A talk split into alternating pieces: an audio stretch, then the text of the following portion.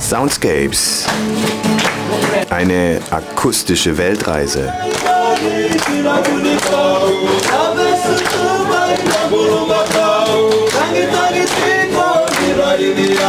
Ab heute einmal im Monat bei FreeFM. So, ich begrüße euch, meine lieben Hörer, zur neuen Reisesendung auf FreeFM, die da heißt Soundscapes. Ähm, jetzt klingelt das Telefon. Ich gehe da mal ran. Ja, hallo? Ja, und du bist sogar auf Sendung. Ganz kleinen Moment. Was hast du uns zu sagen, René?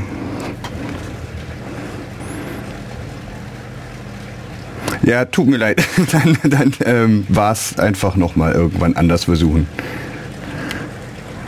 ja, kein Problem. So, da dachte ich, wir haben schon unsere erste Hörermeinung, aber das war's wohl nicht. Nun, was sind Soundscapes? Soundscapes ähm, beschreibt, äh, ist ein englischer Begriff ähm, und es beschreibt quasi Klanglandschaften. Das Wikipedia sagt dazu, der englische Begriff Soundscapes, deutsch sinngemäß Klanglandschaft, ist ein Kunstwort zusammengesetzt aus den Begriffen Sound, deutsch Geräusch und Landscape, deutsch Landschaft. Soundscapes beschreiben akustische Hüllen, die Personen an einem bestimmten Ort umgeben, zum Beispiel die individuellen Klanglandschaften von Biotopen oder Städten. Der Begriff wurde 1977 vom Komponisten und Klangforscher Murray Schäfer geprägt. So, den Titel für die Sendung habe ich deswegen so gewählt, da ich eben genau damit arbeiten möchte in dieser Sendung. Ich möchte meinen Hörern, also euch, ermöglichen, anhand von selber aufgenommenem akustischen Material eine Weltreise zu unternehmen. Heute habe ich noch keinen Gast, das soll sich in den darauffolgenden Sendungen ändern. Insgesamt, also die Sendung ist einmal monatlich geplant und ähm, jetzt habe ich den Faden verloren. Ah ja, genau. Und ähm, es, äh, ich, es ist so gedacht, dass die Gäste in meiner Sendung eben auch selber aufgenommene genommenes Audiomaterial, Audiomaterial aus fernen Ländern mitbringen und dazu dann Geschichten erzählen, die das hier spannend machen sollen. Bevor ich jetzt noch lange weiterrede, fange ich schon mal an mit meinem ersten Soundscape und zwar ist das aus äh, Fiji aufgenommen in einem Backpacker-Resort auf einer kleinen Insel und ähm, es ist der Bula-Song. Also Bula bedeutet auf Fijianisch sowas wie Happy. Ähm, Bula, ein, ein Wort, das man einfach immer sagen kann und darum geht es auch in diesem Lied. Äh, man hört auch eben, dass es nicht sauber eine saubere Studioaufnahme eines Musikstücks ist, sondern man hört eben noch im Hintergrund die Leute klatschen und lachen. Und so ist es eben auch gedacht. Ich wünsche also viel Spaß bei unserem ersten Soundscape. While we are singing, you have to clap your hand. Everybody have to clap the hand. And you have to say Bula whenever you want to say Bula. If you're happy tonight, you say Bula and you have to clap as well. Okay? But you have to go with a beat as well. Everybody, no clap tonight, no breakfast tomorrow.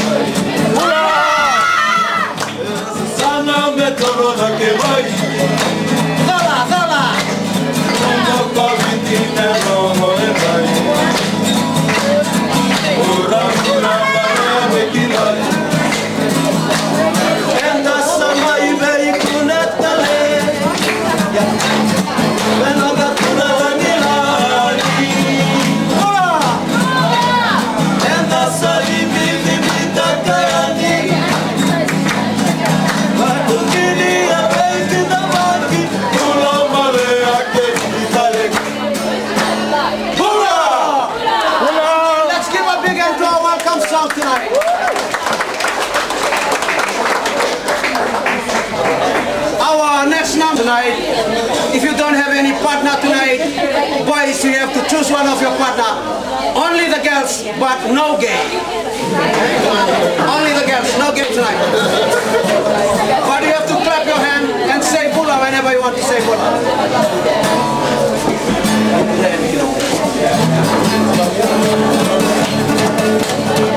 Before that, you have to repeat with me. If I say moo, everybody have to say ma. Okay? If I say moo, you have to say ma. Move. Ma. Everybody move. Ma. Ma. Move. Ma. okay.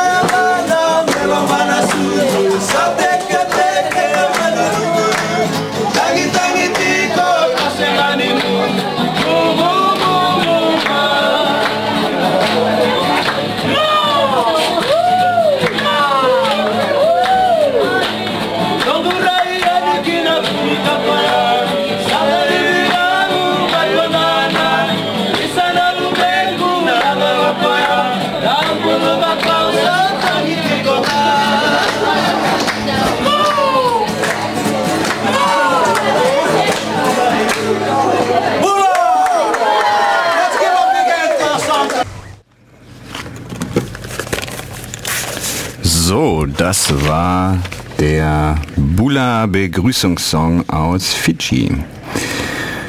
Ja, wie komme ich eigentlich dazu, diese Sendung zu machen?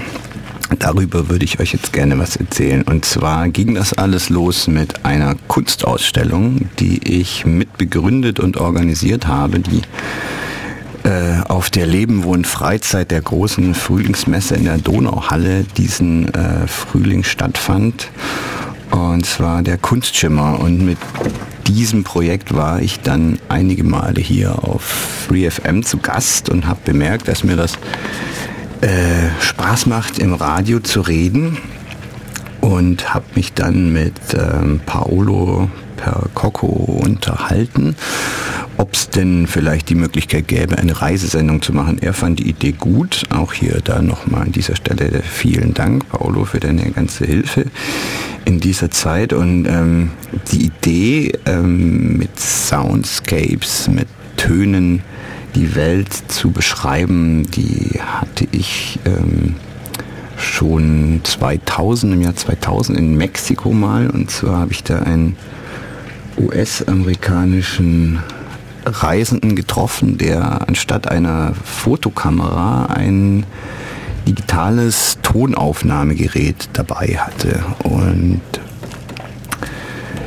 das hatte ich so bis dahin noch nie gesehen und fand die Idee super. Also er hatte dann mal mir so drei, vier Stück vorgespielt. Also er war auf einer Weltreise. Er hat dann zum Beispiel hier, das sind jetzt die Juden an der Klagemauer und das ist ähm, der Straßenlärm von Bombay. Und die Idee fand ich eben großartig und habe das dann jetzt hier als Sendekonzept umgesetzt. Ähm, ich hatte schon mal so eine Art Probesendung, also ich wurde dann noch nach dem Kunstschimmer in eine Plattform eingeladen und habe dann mir gedacht, ja, wenn ich dann eh schon eine Stunde im Radio bin, dann könnte ich doch das mal ausprobieren und habe da dann schon mal ein paar Soundscapes mitgebracht. Das war am 16. April bei der Carmen Santiago und ähm, die Sendung hieß Stefan Cesina und die Welt. Und ähm, ja, das kann man sich auch noch auf ähm, FreeFM downloaden. War eine sehr spannende Sendung und daraufhin wurde ich eben aufgenommen und mir würde ermöglicht, diese Sendung zu machen. So, und nun kommen wir an dieser Stelle zum zweiten Soundscape, das auch schon bei dieser Plattform-Probesendung sozusagen äh, lief. Und ähm, ich spiele es jetzt nochmal auch deswegen, weil ähm, bei der, beim Facebook-Auftritt die, das Foto, das äh, ihr vielleicht da auch schon gesehen habt, dieser Vulkanausbruch, das ist eben dort aufgenommen. Ähm, das ist der Mount Yasur auf der kleinen Insel Tanna in äh, Vanuatu, auch einem äh, Pazifikstaat, also in der Südsee.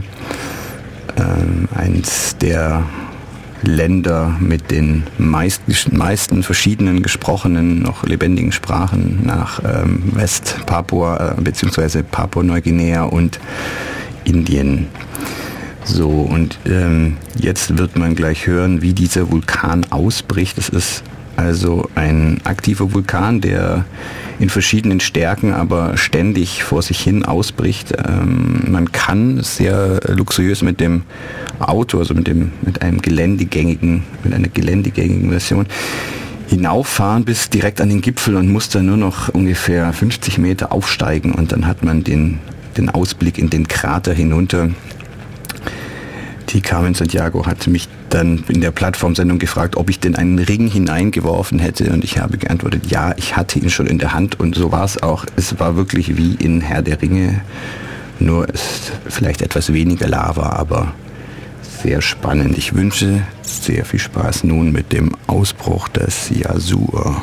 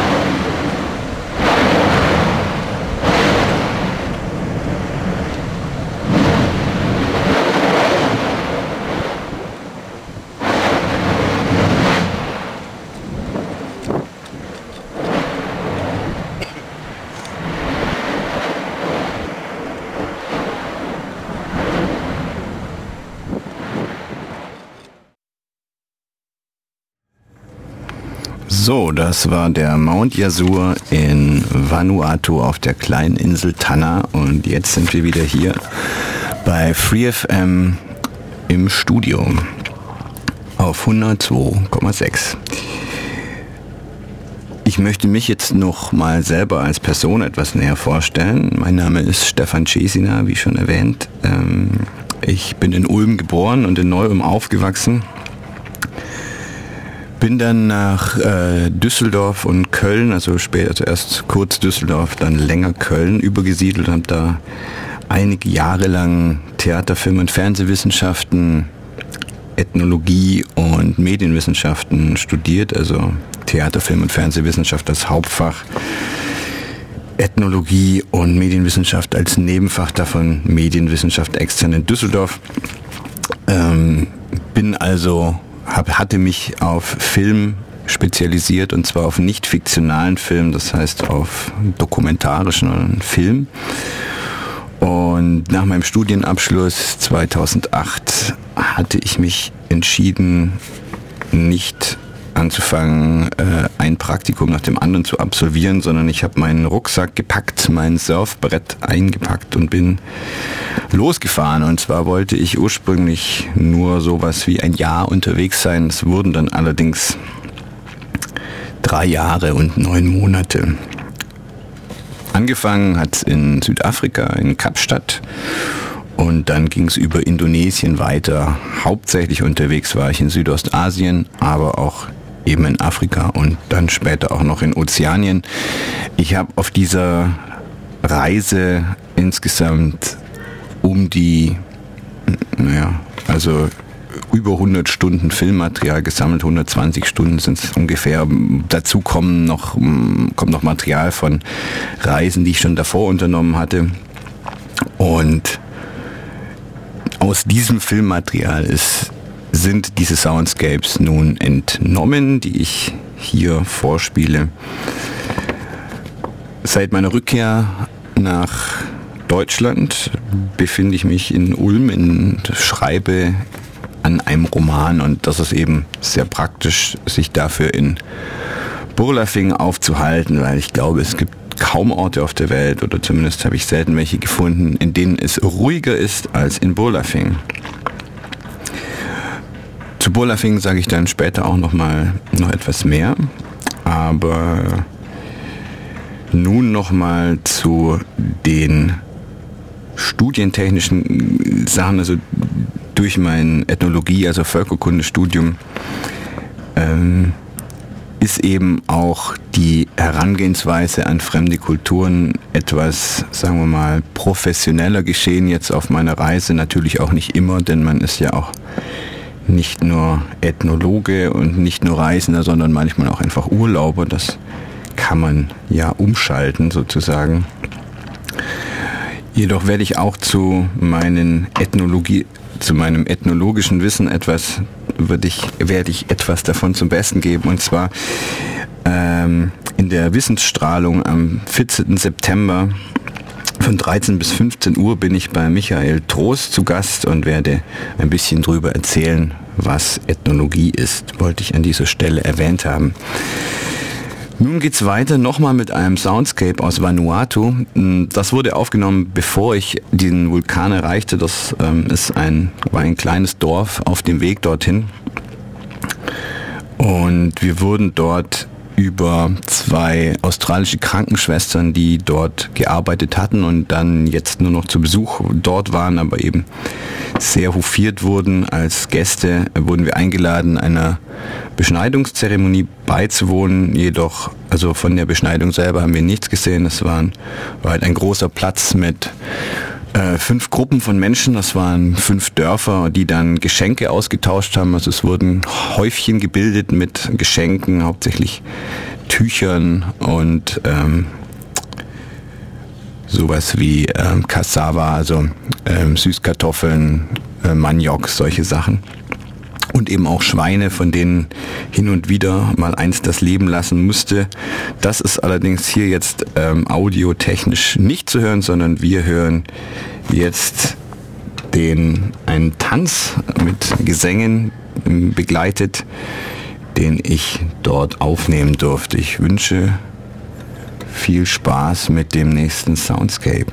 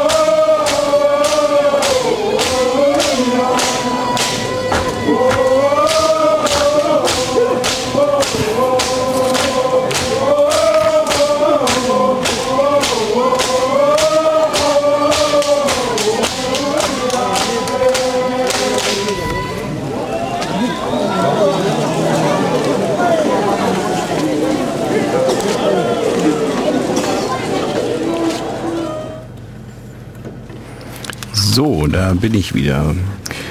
Stefan Cesin ist mein Name und ihr hört die Sendung Soundscapes auf Radio Free FM auf 1 auf 102.6.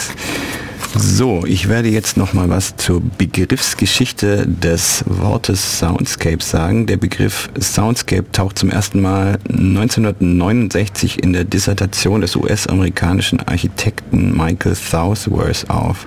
Geprägt wurde er aber von dem kanadischen Komponisten und Klangforscher R. Murray Schafer und, seinen Mitarbe und seiner Mitarbeiterin Hildegard Westerkamp und Barry Trooks. Mary Schaefer rief 1971 das Wort Soundscape, das World Soundscape Projekt an der Simon Fraser University in Burnaby bei Vancouver ins Leben. Das WSP wird unterstützt von der UNESCO und der Donner Canadian Foundation. Hauptziel war es, die Klangerscheinungen aufzuzeichnen und zu katalogisieren, um sie so, um so die Veränderungen über die Jahre zu analysieren. Anhand dieser Analysen erforscht das äh, WSP die soziologischen und ästhetischen Aspekte der akustischen Umwelt. Mit Schäfers Hauptwerk The Tuning of the World 1977 wurde der Begriff international bekannt. Deutsche Übersetzungsversuche wie Lautsphäre oder Klanglandschaft konnten sich nicht durchsetzen. So viel also nochmal zum Titelbegriff dieser Sendung. Und an dieser Stelle möchte ich auch nochmal erwähnen, dass wir auch noch Gäste suchen. Und zwar wird diese Sendung alle vier Wochen stattfinden, also wieder am 7.8. und am 4.9. Und äh, wenn ihr euch da bewerben wollt, dann bitte per E-Mail an Soundscapes on Air zusammengeschrieben, also Soundscapes on Air at gmail.com. So, und wir kommen hier zu einem weiteren Soundscape. Und zwar handelt es sich hierbei um eine Aufnahme aus den Cook Islands von der Hauptinsel Rarotonga. Und dort singen die Leute wunderschön, wenn sie in die Kirche gehen. Also ich würde jetzt nicht behaupten, dass die Leute das hier nicht tun, aber dort singen sie eben besonders schön. Deswegen habe ich mich dann tatsächlich mal in eine Kirche begeben und dort die Gesänge der Einheimischen aufgenommen. Und damit wünsche ich euch jetzt viel Spaß.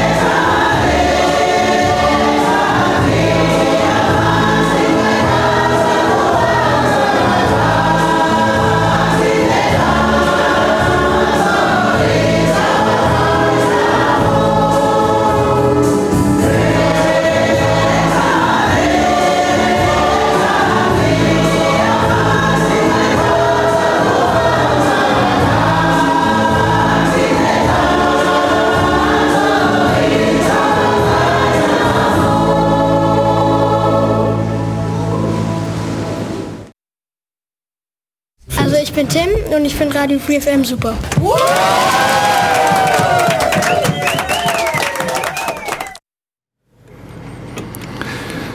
So, Soundscapes, eine akustische Weltreise. Jetzt hier gerade gehört Kirchengesänge aus Rarotonga in den Cook Islands.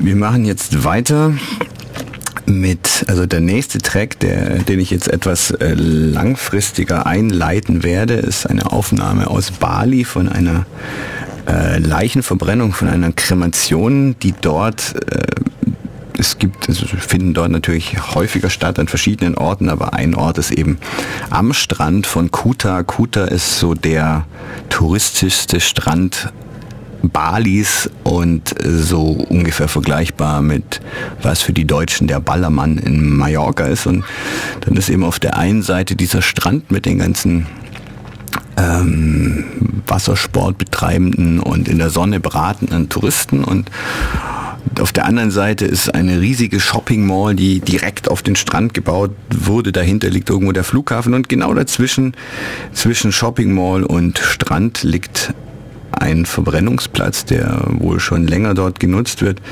Und dort werden eben immer noch Leichen verbrannt. Und dann wird die Asche dort auch ins Meer gestreut. Und das ist eine Szene, die ich eben hier als Filmaufnahme beziehungsweise hier eben als Tonaufnahme zeigen kann und ähm, die ich aber auch in dem Roman verarbeitet habe, von dem ich vorher erzählt habe, dass ich ihn gerade schreibe und glaube, um die Atmosphäre dieses Ortes und die, ähm, die Soundaufnahme eben zu erklären, ist es ein sehr guter Weg, einfach ein Stück aus meinem Buch vorzulesen.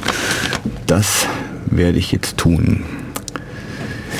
Sie erklommen den steil abfallenden Sand und überquerten das weite Stück Strand bis zum Fußweg. Einige indonesische Kinder spielten hier in der brütenden Hitze Fußball. Die Fischerboote hatten alle einen schmalen langen Rumpf mit zwei Auslegern. Sie waren kunstvoll geformt und verziert, wobei dies nach bestimmten kulturellen Vorgaben zu geschehen schien, denn im Grunde ähnelten sie sich alle sehr. Dennoch war jedes auch individuell gestaltet und bemalt. Sie betraten den gepflasterten Weg. Steve deutete auf einen Haufen verbrannter Holzteile, dazwischen lagen Reste von buntem Papier. Das ist der Verbrennungsplatz, sagte Steve. Hier verbrennen sie ihre Toten, so wie damals, als das alles noch, als es das alles noch nicht gab. Er deutete auf den Strand mit den vielen Touristen zu ihrer Rechten, die Hotelanlagen hinter ihnen und die riesige Shopping Mall zu ihrer Linken. Stell dir vor, du stündest an genau dieser Stelle vor 50 Jahren.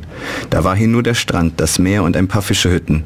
Aber genau hier, genau wo er heute ist, war auch damals schon der Verbrennungsplatz.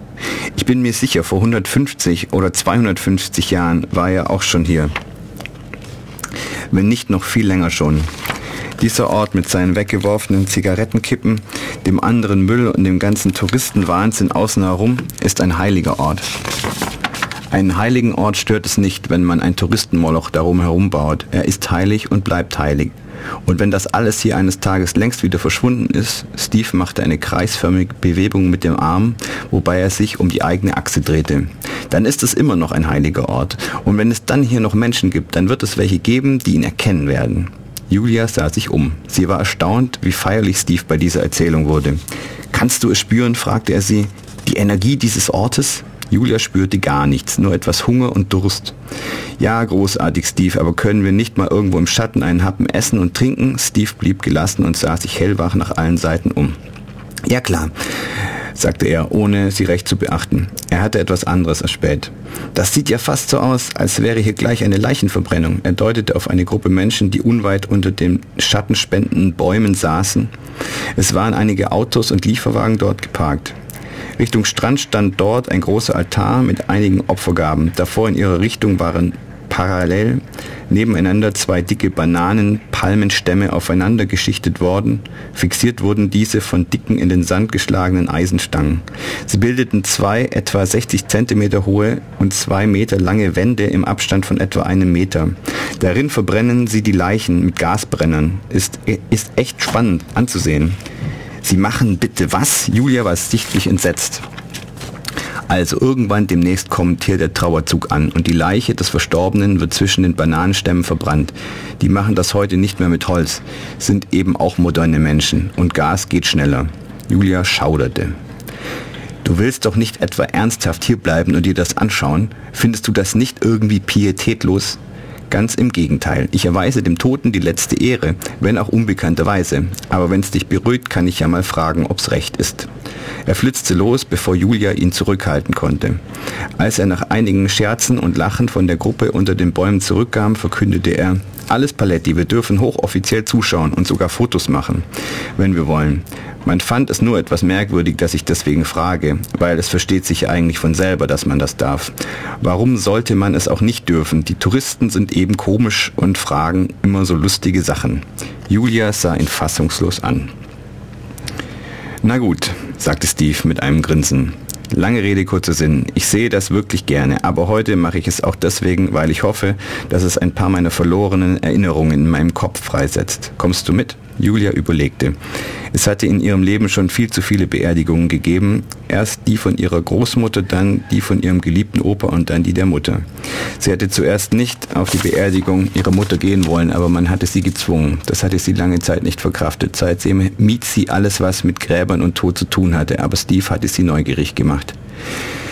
Geh einfach ein bisschen shoppen in der Mall. Wir treffen uns dann wieder hier, wenn du willst schlug er vor. In diesem Moment hörte man die ersten fernen Töne des Gamelan-Orchesters und man sah von weitem die lange Prozession, die den hohen, die mit den, die den mit hohen Bäumen umstandenen Weg von der Straße herunterkam. Eine magische Aura umgab das Ganze. Ich komme mit, rief Julia begeistert. Julia und Steve waren im Trauerzug gefolgt und hatten gesehen, wie man den eigentlichen Sarg aus dem Schrein geholt hatte. Die Leiche war aus vielen Tüchern ausgewickelt worden und man hatte sie schließlich zwischen die frischen Bananenstämme gelegt. Dies alles schien sich schien nach uralten Traditionen zu erfolgen. Ganz in weiß gekleidete Priester rezitierten mit tiefen Stimmen Gebetsformeln, warfen Blüten, verspritzten heiliges Wasser und läuteten ihre Messingglocken. Die tiefklingenden Gongs des Gamelan dröhnten und schienen alles zu durchdringen. Die große Trauergemeinde betete, nahe Angehörige des Verstorbenen umschritten die aufgebahrte Leiche viele Male, wobei sie sich an einem Seil festhielten. Der Leichnam lag auf dicken Metallstangen zwischen den Bananenstämmen wie auf einem Rost. Die Stangen waren wichtig, um den Abstand zum Boden herzustellen, ohne den die Verbrennung nicht möglich war. Schließlich bedeckte man den Toten mit vielen wertvoll aussehenden Sarons und anderen Gaben. Es dauerte lange. Der Tote selbst sah ausgesprochen tot aus. Die zahnlose Leiche eines Mannes, der aussah, als hätte man ihn vor der Bestattung eine ganze Weile gelagert. Er schien sehr alt gewesen zu sein, als er starb.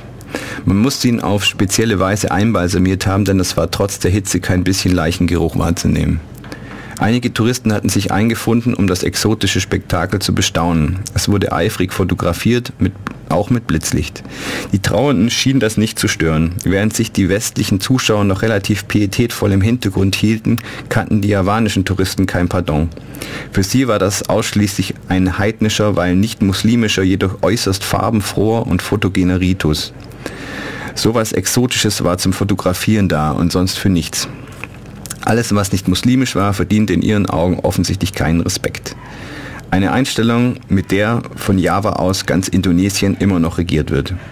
Zwei dicke javanische Frauen mit Kopftuch hatten sich der Leiche bis auf zwei Meter genähert und minutenlang mit ihren Handys Fotos davon geschossen.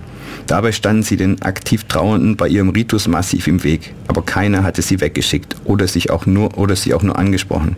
Julia hatte nur einen einzigen Angehörigen der Trauergemeinde unter seinem kunstvoll gebundenen Kopftuch leicht das Gesicht verziehen sehen. Aber es war kein Ausdruck des, von Hass gewesen, sondern lediglich die leicht gestresste Miene eines Vaters, der seinen Kindern beim Unfug machen zusieht. Der Tote hätte sich bestimmt zu Lebzeiten gerne fotografieren lassen, fotografieren lassen, wie beinahe jeder Indonesier. Also warum nicht jetzt auch noch? Nach balinesisch-hinduistischem Glauben war die Seele des Verstorbenen noch im Körper. Durch all diese Riten und das Verbrennen der Leiche würde die Seele freigesetzt werden und dann ihren Weg gehen. Sie würde wiedergeboren werden oder ins Nirvana eingehen. Entweder oder. Kurz bevor die Gasbrenner entzündet wurden, nahm die Geschäftigkeit um den Leichnam nochmals zu. Alle wuselten herum und warfen noch einen Sarong oder sonst eine Opfergabe auf den Verstorbenen. Das Gesicht mit dem zahnlos heruntergeklappten Kiefer blieb jedoch frei. Ein alter Mann, möglicherweise der kleine Bruder des Toten, schnorrte sich im letzten Augenblick von, den von einem Beistehenden eine dicke, filterlose Nelkenzigarette und legte sie auf die Brust des nun ganz mit bunten Stoffen überhäuften Leichnams. Eine letzte Zigarette auf den, We auf den Weg, den er gehen würde. Wie viele dieser Kretek genannten Zigaretten mochte, mochten die beiden Männer zusammen geraucht haben? Sicherlich wusste der alte Mann, wie viel Spaß seinem toten Bruder das Rauchen gemacht hatte. Julia glaubte es in seinen Augen zu lesen. Dann traten alle zurück, bis auf die beiden Männer, die den Brenner bedienten. Der Singsang der Priester schwoll an, sie bimmelten, was ihre Messingglocken hergaben, und die Flammen schossen aus den spiralförmigen Enden der zwei Gasbrenner, wie aus kleinen Flammenwerfern. Die Gasflaschen wurden immer weiter aufgedreht und das kraftvolle Rauschen des ausströmenden Gases wurde ohrenbetäubend. Das war der Punkt gewesen, als Julia Steve zum Gehen überreden wollte, aber er hatte nur gemeint, es sei noch nicht, zu, nicht vorbei und er würde noch bleiben. Da war sie auch geblieben. Sie hatte zugesehen, wie die Leiche mit ihren Opfergaben im Feuer verbrannt war. Die Gaben waren zuerst vergangen. Sie waren längst zu Asche verweht gewesen, da hatte man den Körper des Toten im Feuer noch gut erkennen können. Dann war er langsam zerfallen. Und man hatte ihn mit einer Eisenstange, man hatte ihn mit einer Eisenstange zusammengeschoben. Nur die Füße und der Schädel waren zu diesem Zeitpunkt noch deutlich sichtbar gewesen. Man hatte die Hitze nochmals verstärkt und schließlich, als nichts mehr übrig war, hatte man abgeschaltet. Die Bananenstämme waren entfernt worden. Man hatte sie achtlos auf den kunstvoll gefertigten Schrein geworfen, der jetzt wie Abfall behandelt wurde. Der Schrein hatte seine Schuldigkeit getan. In ihm hatte man den Sarg an den Strand getragen und jeder Mensch bekam, ein, bekam einen neuen Sarg und jeder Sarg einen neuen Schrein. Auch der Körper dieses Menschen hatte seine Schuldigkeit getan, aber eines fehlte noch, um die Seele zu befreien. Man hatte unter den magischen Gebetsgesängen der Priester beim dunklen Klang des Gamelan die kleinen Knochenpartikel und die Asche des Toten in einem Gefäß gesammelt und zum Meer getragen. Einige Angehörige des Verschiedenen waren damit weit hinaus ins Wasser gelaufen, bis es ihnen, an, bis es ihnen an die Brust reichte. Unweit von ihnen betrieben Menschen Wassersport und nahmen keine Notiz von dieser Bestattung und diesem Tod. Man hatte rituelle Sonnenschirme und große silberne Schalen und Teller voller Blumen und anderen Opfergaben mit hinausgenommen. Früchte, Blumen und Geld wurden ins Wasser geworfen. Schließlich wurde die Asche hineingestreut. Einheimische Kinder, die nicht zu den Trauenden gehörten, hatten darauf gewartet und vor allem das Geld herausgefischt. Man ließ sie gewähren. Was einmal geopfert war, das gehörte den Göttern. Es hatte seine Schuldigkeit als Opfer erfüllt. Ob nun Kinder oder sonst irgendwas diese Gaben nahmen, spielte keine Rolle mehr. Sie waren dort, wo sie hin sollten.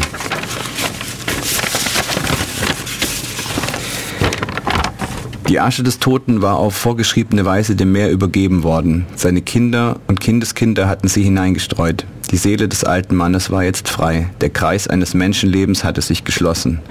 Die Gruppe der Überbringer der Asche an das Meer kehrte zum Strand zurück. Einige Jüngere von ihnen lachten. Ein junger Mann, der einen großen silbernen Opferteller trug, sprang damit in eine kleine Welle, die gerade an ihm vorbeirollte. Er schlug mit den Beinen, um Geschwindigkeit aufzunehmen und schaffte es. Für ein paar Meter surfte er die Welle auf dem Opferteller entlang. Da war es, der Tod und das Leben in balinesischen Wellen. So nahe waren sie hier beieinander, diese angeblich so verschiedenen Dinge, aber eigentlich waren sie eins. Und es war eine Welle, die sie verbrannt. Die Szene brannte sich so sehr in Julias Gedächtnis ein, dass sie sie niemals mehr vergaß. Langsam standen sie auf und liefen los. Hinter ihnen wurde gerade der Schrein angezündet, in dem man den Sarg transportiert hatte. Das war alles, was es noch zu tun gab. Hoch loderten die Flammen und verzehrten das Kunstwerk aus Holz, Papier und Stoff. Weit nach oben stieg die Asche in den Himmel, während die einzelnen Kammern der dicken Bambusstangen in der Hitze des Feuers explodierten. Es klang wie Salutschüsse, aber sie sahen nicht zurück. So, weit aus meinem Buch. Und jetzt der Track ähm, Bali Kremation. Man, ich sage jetzt noch dazu, dass äh, was man jetzt hören wird, ist genau der Moment, bevor die Gasbrenner gezündet wurden. Und Ja, ich hoffe, ihr findet das interessant.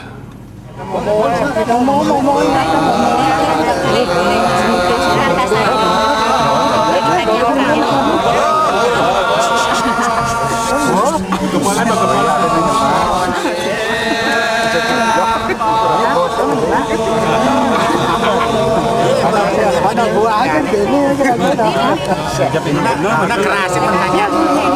Keras pertanyaan.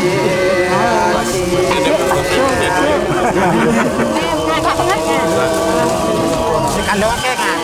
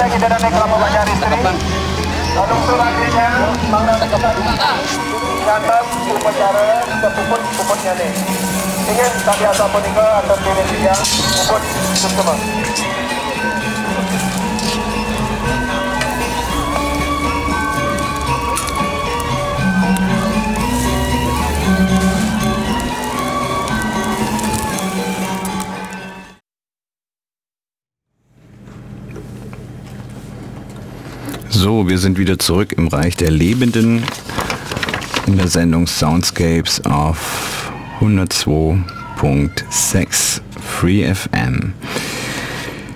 Ja, ich muss sagen, es macht mich immer noch ein bisschen betreten, das zu hören, aber es ist ja eigentlich ein Ausdruck der Freude für die Hindus, die Seele eines Toten zu befreien. Ich möchte jetzt gleich mit dem nächsten Soundscape weitermachen, bei dem man als Beispiel ganz gut sehen kann, was ein Soundscape nämlich auch sein kann. Das ist ähm, aufgenommen in, auf den Cook Islands. Dort wurde ich mal zum Fischen eingeladen. Es waren eine größere Gruppe Menschen, die mit einem Boot ein sogenanntes Killernet, also ein Killernetz, das ähm, ist ähm, quasi wie ein langer Stoffstreifen, aber als Netz, der hinausgezogen wird und dann eben langsam zurück. Und man treibt die Fische dann dort ins Netz. Der Fang war hervorragend. Ich wurde gefragt, ob ich nicht, nicht mithelfen will. Ich habe sehr gerne mitgemacht und habe dann auch einen Anteil Fische bekommen, die ganz hervorragend waren. Und dann sage ich jetzt hier mal Soundscape ab.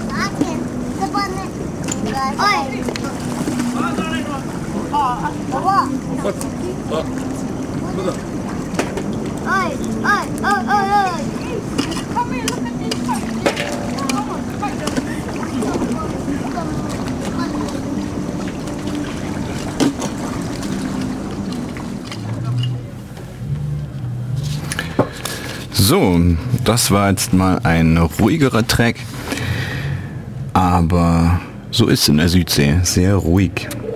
Ich möchte an der Stelle jetzt hier, äh, da sich unsere Sendezeit dem Ende zuneigt, nochmal erwähnen, dass ich noch Gäste suche für die nächste Sendung, die stattfinden wird am 7.8., also in vier Wochen. Und wer da Lust hat, hierher zu kommen und anhand seiner Soundscapes ein paar Reisegeschichten zu erzählen, der soll sich bitte melden unter Soundscapes on Air zusammengeschrieben at gmail.com. Und an dieser Stelle möchte ich jetzt auch noch mal einen kleinen Veranstaltungshinweis unterbringen und zwar ähm, quasi eine Reise zur Kunst kann man äh, noch dieses Wochenende unternehmen. Und zwar Freitag und Samstag, da stellt der Kunstbauraum Neu-Ulm, dem ich auch angehöre, noch einmal in der Caponiere 4 in Neu-Ulm aus, zusammen mit dem Artig äh, Kunstverein aus Kempten. Wir haben insgesamt 31 Aussteller und ähm, das Ganze ist geöffnet am Freitag von 15 bis 22 Uhr, also morgen 15 bis 22 Uhr, wobei von 19 bis 22 Uhr der Wein-Käse-Traubenabend stattfindet, wo die Besucher angehalten sind, Wein, Käse oder Trauben mitzubringen und diese dann zu teilen mit den anderen Gästen, was bisher sagenhaft funktioniert hat. Also wir haben immer zu viel Wein und zu viel Käse. Letztes Mal waren es, glaube ich, 20 verschiedene Sorten. Also kann ich sehr empfehlen.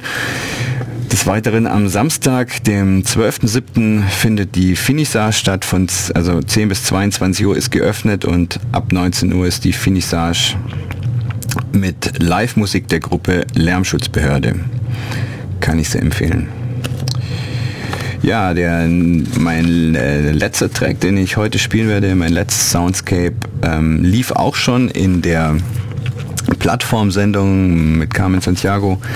Das ist ein Soundscape aus Südafrika, das ich im Krüger Nationalpark aufgenommen habe.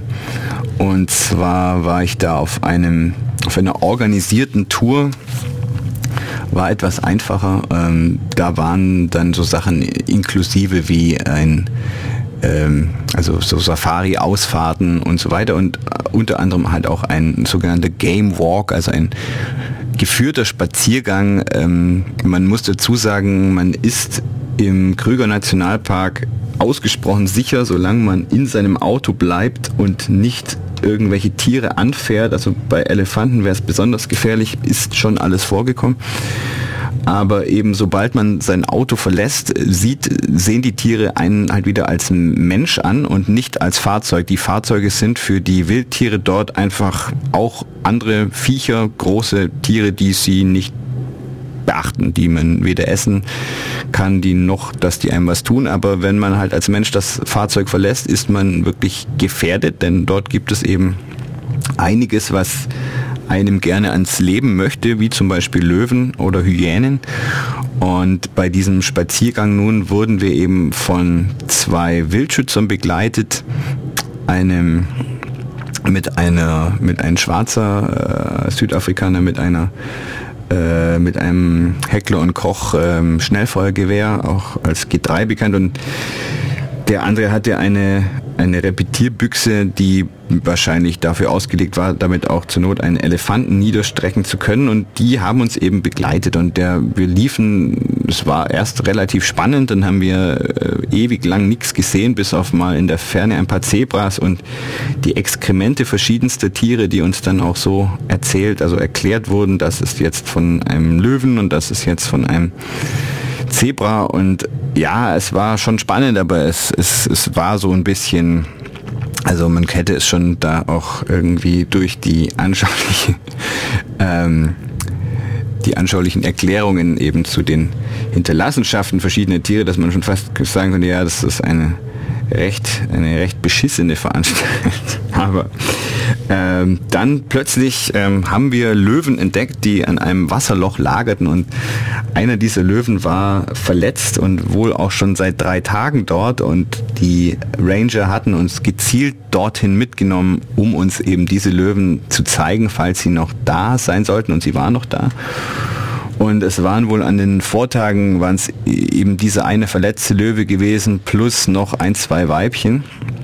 Aber an diesem Tag ähm, waren es wohl mehr und es wurde plötzlich, das Grollen hinter den Büschen wurde immer lauter und plötzlich meinte der Ranger mit dem Repetiergewehr sofort alle hinter mich und natürlich erstmal niemand reagiert. Die Leute haben weiter fotografiert und dann meinte er nur, ja, ich meine das ernst, sofort wegen dem Schusswinkel. Und in seiner Stimme hat man gehört, dass das jetzt wirklich kein Spaß war, sondern ernst. Und es schwang auch so eine leichte Traurigkeit mit, vor allem als er dann noch gesagt hat zu mir, ich stand direkt neben ihm oder direkt hinter ihm dann, um, you will get good footage, I hope. Uh, nicht, er hat gemeint, ja. You will get good footage, sowas wie, ähm, du kriegst jetzt, glaube ich, gute Aufnahme und das hat er sehr traurig gesagt, weil er, glaube ich, wirklich dachte, er muss jetzt ähm, mindestens einen dieser Löwen töten und das hätte ihm keinen Spaß gemacht. Es kam dann nicht so weit. Wir haben uns dann rückwärts sehr langsam zurückgezogen. Auch sehr wichtig, wäre einer von uns losgerannt, hätten sie sehr wahrscheinlich angegriffen. Und ich habe die Kamera mitlaufen lassen. Die Aufnahmen sind furchtbar wackelig, aber der Ton ist gut und den werde ich jetzt hier zum Abschluss dieser ersten Sendung zum Besten geben.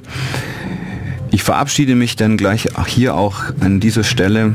Sag danke fürs Zuhören und ähm, würde mich freuen, wenn ich das nächste Mal hier auch einen Gast hätte, mit dem ich die Sendung gemeinsam gestalten kann. Ich wünsche noch einen schönen Abend und ein schönes Wochenende und werde jetzt das letzte Soundscape des Tages anspielen aus dem Krüger Nationalpark.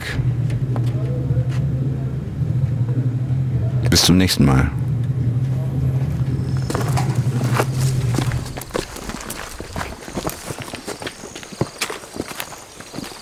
There's line, there, there, other side, other side. There she goes.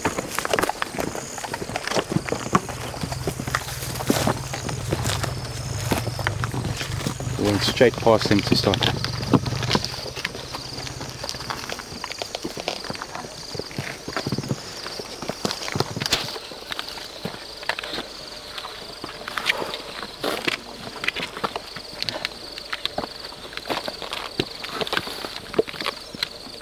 I didn't say anything before we started, but that's four afternoon walks in a row, right here.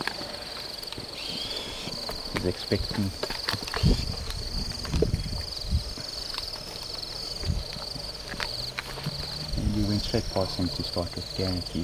With. And just sleeping in it, yeah.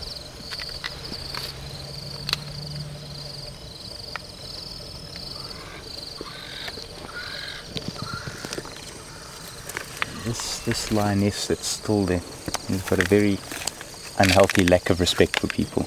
Okay, she doesn't she doesn't go anywhere. She's quite badly injured. You'll see if she does decide to get up eventually. Very very bad limp in the one leg. You know, so there's normally two others with her, and the two others will occasionally rush and um, and you know defend her and act very aggressively. But uh, she very very calm and around people, which is very strange for a lion. Normally that sort of distance, a lion that doesn't move or growl and that's very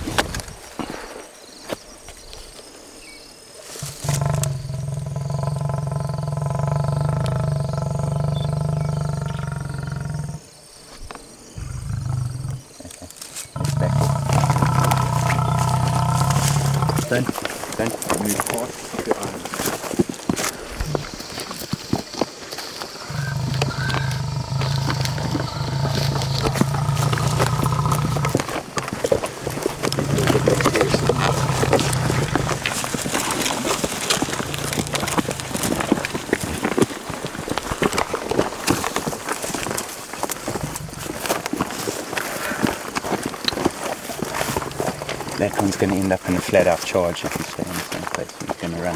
And they can go 22 meters a second, so you you'll be on top of your net.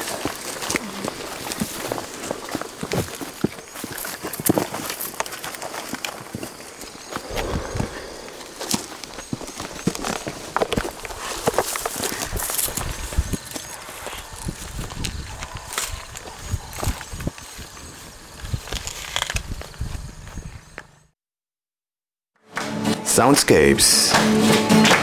Eine akustische Weltreise.